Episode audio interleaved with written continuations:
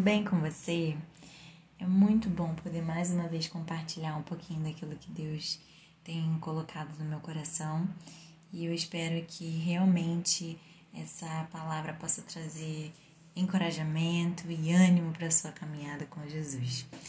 É, hoje a gente vai falar sobre um tema muito interessante que chama Mulheres Reconstruídas.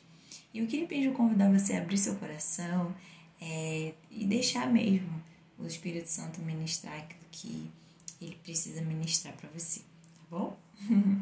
bom, pensando em construção, eu não sei porquê, mas a primeira coisa que vem na minha cabeça é, é uma casa, ou às vezes é um prédio.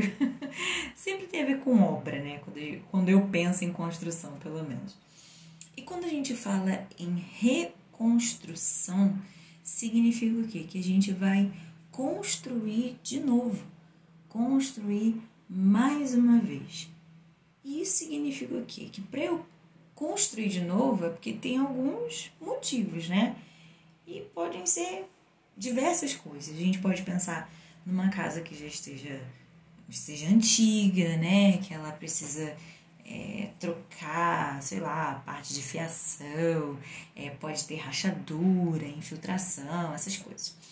A gente pode pensar numa casa que tenha um alicerce instável, ou seja, tá ameaçada, né? Imagina a. Como é que chama aquele órgão lá que vai. Ai, gente, eu esqueci o nome daquele órgão que vai fazer a. a interrupção da casa. Então, ah, eu esqueci como é que fala. Acho que vai isolar a casa, né? Sabe quando tem enchente? Que aí vai lá e fala assim: não, essa área aqui tá uma área de risco, você não pode mais entrar nessa casa. Então, às vezes pode ser por isso também. Às vezes a casa simplesmente precisa de um upgrade, né? De uma mudança. Ela precisa de algo, de, mais detalhes, de coisas mais. É, uma cara mais nova, uma cara mais moderna, enfim. Existem vários motivos, várias formas da gente entender que algo precisa ser reconstruído. E quando a gente pensa né, a nível da Bíblia, quando eu penso em casa, quando eu penso em construção, a primeira coisa que me vem à cabeça é a passagem né, que Jesus está falando sobre a diferença de um homem prudente de um homem insensato. Que eles constru... ambos construíram uma casa, porém o prudente construiu a sua casa na rocha e o insensato construiu a sua casa na areia. Eu vou ler para vocês. Fala assim: Portanto, quem ouve essas minhas palavras e as pratica é como um homem prudente que construiu sua casa sobre a rocha. Caiu a chuva, transbordaram os rios, sopraram os ventos e deram contra aquela casa. E ela não caiu, porque tinha seus alicerces na rocha. Mas quem ouve essas minhas palavras e não as pratica é como um homem insensato que construiu a sua casa sobre a areia. Caiu a chuva, transbordaram os rios, sopraram os ventos e deram contra aquela casa, e ela caiu. E foi grande a sua queda. Gente, quando a gente pensa nessa passagem, a gente tem que voltar lá no tempo de Jesus e entender que quando ele fala de construir uma casa sobre a rocha, ele não está falando de você construir uma casa no alto da montanha ele está falando de construção no solo.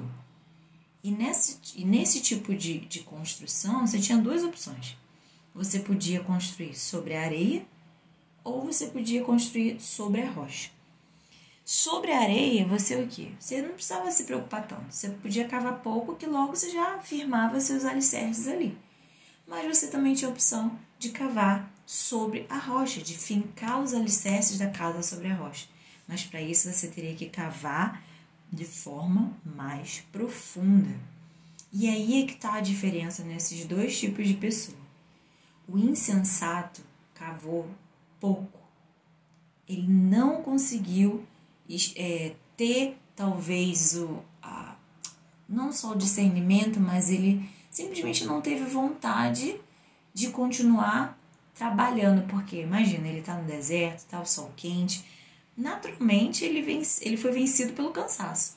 Ele falou assim: não, vou abrir mão disso aqui, já vou cavar logo aqui, porque eu quero ver o negócio acontecer rápido. Porém, o homem prudente não. O homem prudente pensou: eu Eu preciso cavar profundo porque eu quero estar tá seguro. Eu preciso de segurança, porque se eu cavo bastante, eu acho a rocha e eu faço a minha casa sobre ela, eu sei que eu vou ter proteção. Eu vou estar tá protegido. E aí, gente, vamos traduzir aqui do que Jesus estava falando. O que que representa a rocha aqui? Nada mais nada menos do que Jesus. Nada mais nada menos do que a palavra dele, do que os ensinamentos de Jesus. Se vocês perceberem, ele fala isso no final do Sermão da Montanha. Ou seja, antes ele ficou ensinando sobre N coisas para a multidão que estava ouvindo ele. Ele falou sobre as bem-aventuranças, falou sobre é, ser sal e luz da terra, ele falou sobre é, o amor aos inimigos, falou sobre jejum, falou sobre as preocupações da vida, o julgamento do próximo, enfim, N coisas. E no fim, ele fala assim: se você ouviu isso que eu falei, e se você praticar isso que eu falei, você vai ser como um homem prudente que construiu a casa dele sobre a rocha, porque veio a chuva e não derrubou. Porém, se você ouvir e não praticar, o que, que vai acontecer quando vier a chuva? Você vai, a sua casa vai cair, porque ela não foi construída num alicerce profundo.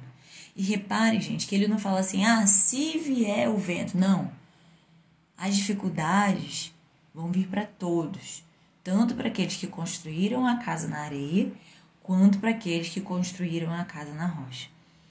E como que fica isso se a gente trouxer para nossa vida?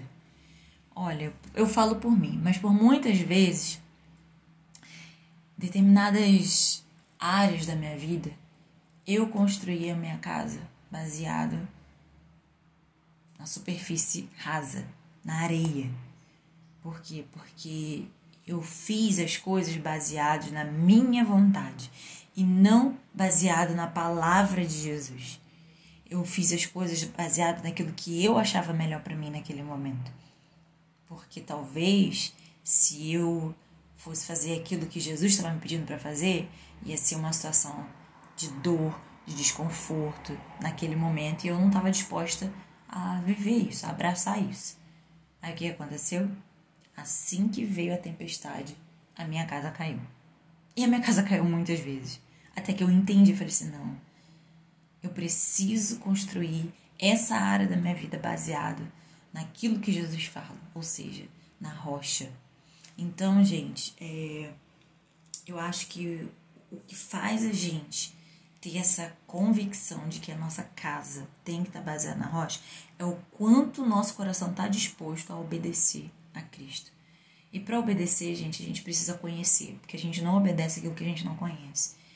Então, eu acho que hoje o convite de Jesus para a gente é o seguinte: ele fala, minha filha, sabe essa área aqui da sua vida que você insiste em construir sua casa baseado naquilo que você acha, ou seja, baseado na areia?